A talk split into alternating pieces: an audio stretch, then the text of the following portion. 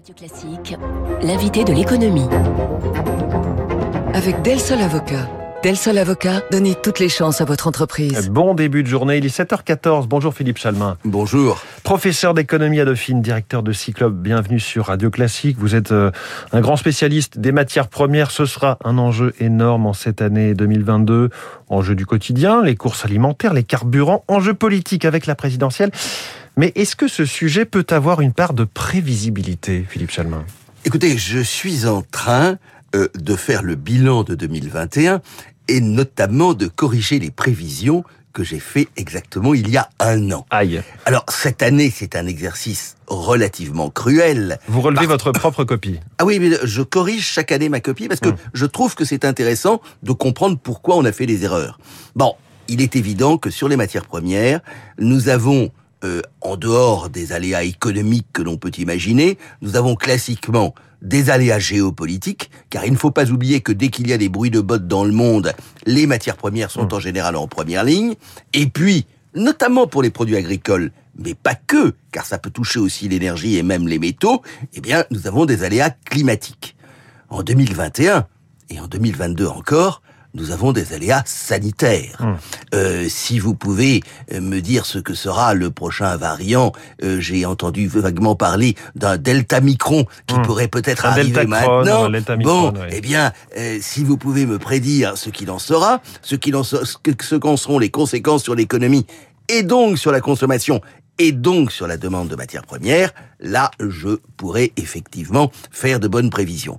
Ce qui est clair, c'est que l'année dernière, en 2021, nous avons eu un euh, véritable choc sur euh, la plupart des marchés de matières premières. En réalité, on a eu trois crises. On a eu une crise logistique dans le domaine du fret, notamment du fret maritime. Mhm. Et celle-là, elle va durer. Le fameux Et- prix des conteneurs sur les Le- non seulement le prix des conteneurs, mais même hein, quelque chose que suivent beaucoup les économiques, les, les économistes, l'indice du Baltique, qui est l'indice du vrac sec, euh, qui dont la hausse est de 170% moyenne 2021 sur moyenne 2020. Donc là, on a eu véritablement un choc qui touche l'ensemble euh, des euh, matières premières et même des biens manufacturés. On a eu un choc énergétique avec cette originalité qui se poursuit encore aujourd'hui que il est parti non pas du pétrole, j'allais dire le pétrole est presque tranquille aujourd'hui aux alentours Oui, de les 80, 80 dollars. euh, voilà un peu plus de 80 dollars le C'est marché pas les sommets qu'on a pu connaître. non, c'est pas les sommets. Alors ça nous paraît très cher parce qu'à la pompe, c'est très cher du fait de la fiscalité. Mais en réalité, je vous rappelle que euh, le sommet, c'est 147 dollars le baril en 2008 et que au début de la décennie précédente, on s'est baladé dans une certaine Mmh. stabilité avec lequel on vivait entre 100 et 130 dollars le baril. Donc c'est pas le Donc pétrole. ça, c'est pas le pétrole. La euh, flambée, elle est venue, et le choc, il est venu du gaz naturel. Et le gaz naturel qui fait encore aujourd'hui des siennes, puisque je dirais qu'il est directement indexé en ce qui concerne le gaz naturel européen sur les tensions entre l'Europe et l'Ukraine. Et le prix du gaz naturel lui-même a une incidence directe sur quelque chose qui va être un des grands sujets des semaines à venir, c'est le prix de l'électricité. Eh oui. Donc, on a eu une crise énergétique, et puis on a eu aussi quand même une... Alors, dans cette crise énergétique, je rajouterai quand même le fait qu'une des conséquences de la crise euh, sanitaire, ça a été quand même une volonté de la plupart de nos concitoyens d'être euh, plus euh, plus corrects, d'être de verdir un petit peu leur consommation. Et donc, on a viré sur l'électricité. Et donc, nous avons eu une demande de plus en plus forte de ce que j'appellerais les métaux électriques. Tout ce qui contribue à la chaîne de production Voilà, et d'alimentation tensions sur les marchés des métaux aujourd'hui, c'est le cuivre, c'est le nickel, c'est le lithium, un petit peu le cobalt, etc. Et puis, dernière crise, on a eu effectivement, et on a encore aujourd'hui, une crise agricole euh, liée certes à quelques accidents climatiques, mais surtout à l'appétit chinois. Vous mettez tout ça bout à bout, c'est vrai que nous démarrons 2022 à des niveaux de prix des matières premières qui sont très très élevés, que logiquement nous devrions quand même avoir une adaptation des appareils de production et donc normalement une détente sur les prix. Maintenant, quand je mets bout à bout mes incertitudes sanitaires, climatiques, géopolitiques, Hum. j'avoue que l'exercice de prévision auquel je me livre aujourd'hui, je lui, je ne lui donne pas une fiabilité Et extraordinaire. n'incite pas l'optimisme. Et si je reprends le premier de vos trois points, les bruits de bottes. En ce moment, les bruits de bottes, c'est au Kazakhstan. Quel impact les bruits de bottes au Kazakhstan peuvent avoir sur les différentes matières Oh, premières bah, disons que le Kazakhstan, il pèse euh, production de pétrole 1,8 million de barils jour. C'est quand même pas mal. C'est pas négligeable. C'est pas négligeable. Euh, c'est effectivement un certain nombre. Pour l'instant, il ne semble pas que la production soit arrêtée. Euh, Chevron, qui est un des opérateurs, Mm. a l'air relativement confiant, mais je dirais que ça assombrit un peu, ça peut, ça peut coûter 50 centimes ou euh, euh, un dollar le baril, Ouais. je dirais en, en, en feeling sur les marchés. Euh, c'est un producteur de gaz naturel, car il y a du gaz kazakh qui va se balader vers l'Europe. Donc là aussi, ça peut jouer en termes de tension. Ouais. Enfin, ça, ça va pas jouer immédiatement, mais ça peut jouer à terme, surtout dans la perspective de la grande reprise du nucléaire.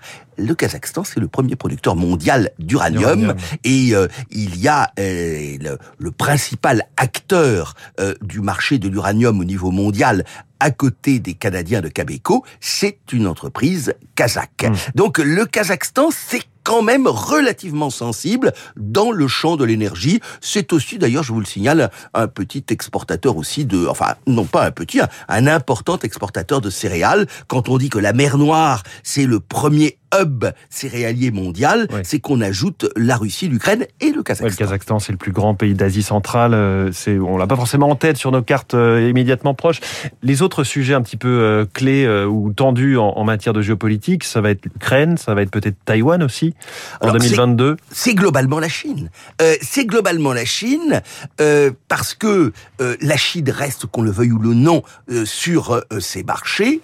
En général, le premier consommateur, euh, souvent le premier importateur, parfois le premier producteur mondial. Mm. Et donc, euh, la Chine, elle a une problématique de gestion de ses approvisionnements. Je vous l'ai dit, elle est devenue, ce qui est totalement nouveau, le premier importateur mondial de céréales. Euh, Jusque-là, sur les marchés agricoles, la Chine pesait relativement peu. Aujourd'hui, elle est un facteur majeur, comme elle l'est bien entendu sur les marchés des minerais et métaux. La Chine, bien entendu, elle a pesé, elle a regardé avec intérêt euh, le référendum en Nouvelle-Calédonie pour le nickel. Ouais. Tant l'approvisionnement en nickel et en minerais de nickel est important pour elle. On sait que la Chine est à la manœuvre sur euh, le euh, en Birmanie sur son approvisionnement en minerais d'étain. Savez-vous à propos? Que le métal dont le prix a le plus monté en euh, 2021, en, en dehors peut-être du lithium qui est un petit marché, mais le grand métal qui a le plus monté, c'est l'étain. Oui. L'étain, euh, pourquoi? Parce que nous avons des goulots d'étranglement énormes, vous le savez, dans un domaine qui est à, je dirais, je, je le considère comme une commodité, même si j'exagère peut-être un peu, qui est celui des semi-conducteurs. Bien sûr. Et donc, nous avons là, euh, oui, des tensions importantes. Euh, euh, vous avez parlé du Kazakhstan, nous avons l'Ukraine, nous avons globalement la Chine. La relation entre la Chine et l'Australie, euh, l'Australie, c'est important pour le tennis et Djokovic actuellement, Et pour les mais c'est surtout un énorme exportateur euh, de charbon, de minerais de fer, bien entendu. Il faudra surveiller parce que dans mon analyse, qui est de dire nous devrions assister globalement à une détente plutôt des cours, c'est vrai qu'il y a eu déjà en 2021 un renversement d'un certain nombre de marchés, et l'un des plus symboliques, c'est celui du fer et de l'acier. Et au fond, quand je reviens encore un petit peu euh, sur euh, mes prévisions, l'une de mes interrogations, j'ai dit climatique, sanitaire, géopolitique, c'est aussi économique. Est-ce que la Chine va rebondir? Ou bien est-ce que le ralentissement chinois que je constate avec la Hmm. baisse de la consommation d'acier, etc., est-ce que ce ralentissement chinois va perdurer ou non? Excellente question. Ce qui est bien, c'est qu'avec Philippe Chalmin, non seulement il a le courage de corriger ses propres copies en direct à la radio, mais en plus on a le cours d'économie et le cours de, de géopolitique en même temps. Merci beaucoup. Philippe Chalmin, prof d'éco à Dauphine, directeur du Cyclope invité de l'économie. Bonne journée, Philippe Chalmin, 7h24 sur Radio Classique. Dans un instant, l'info politique et les unes de la presse. Vous écoutez Radio Classique. Avec la gestion Carmignac, donnez un temps d'avance à votre épargne.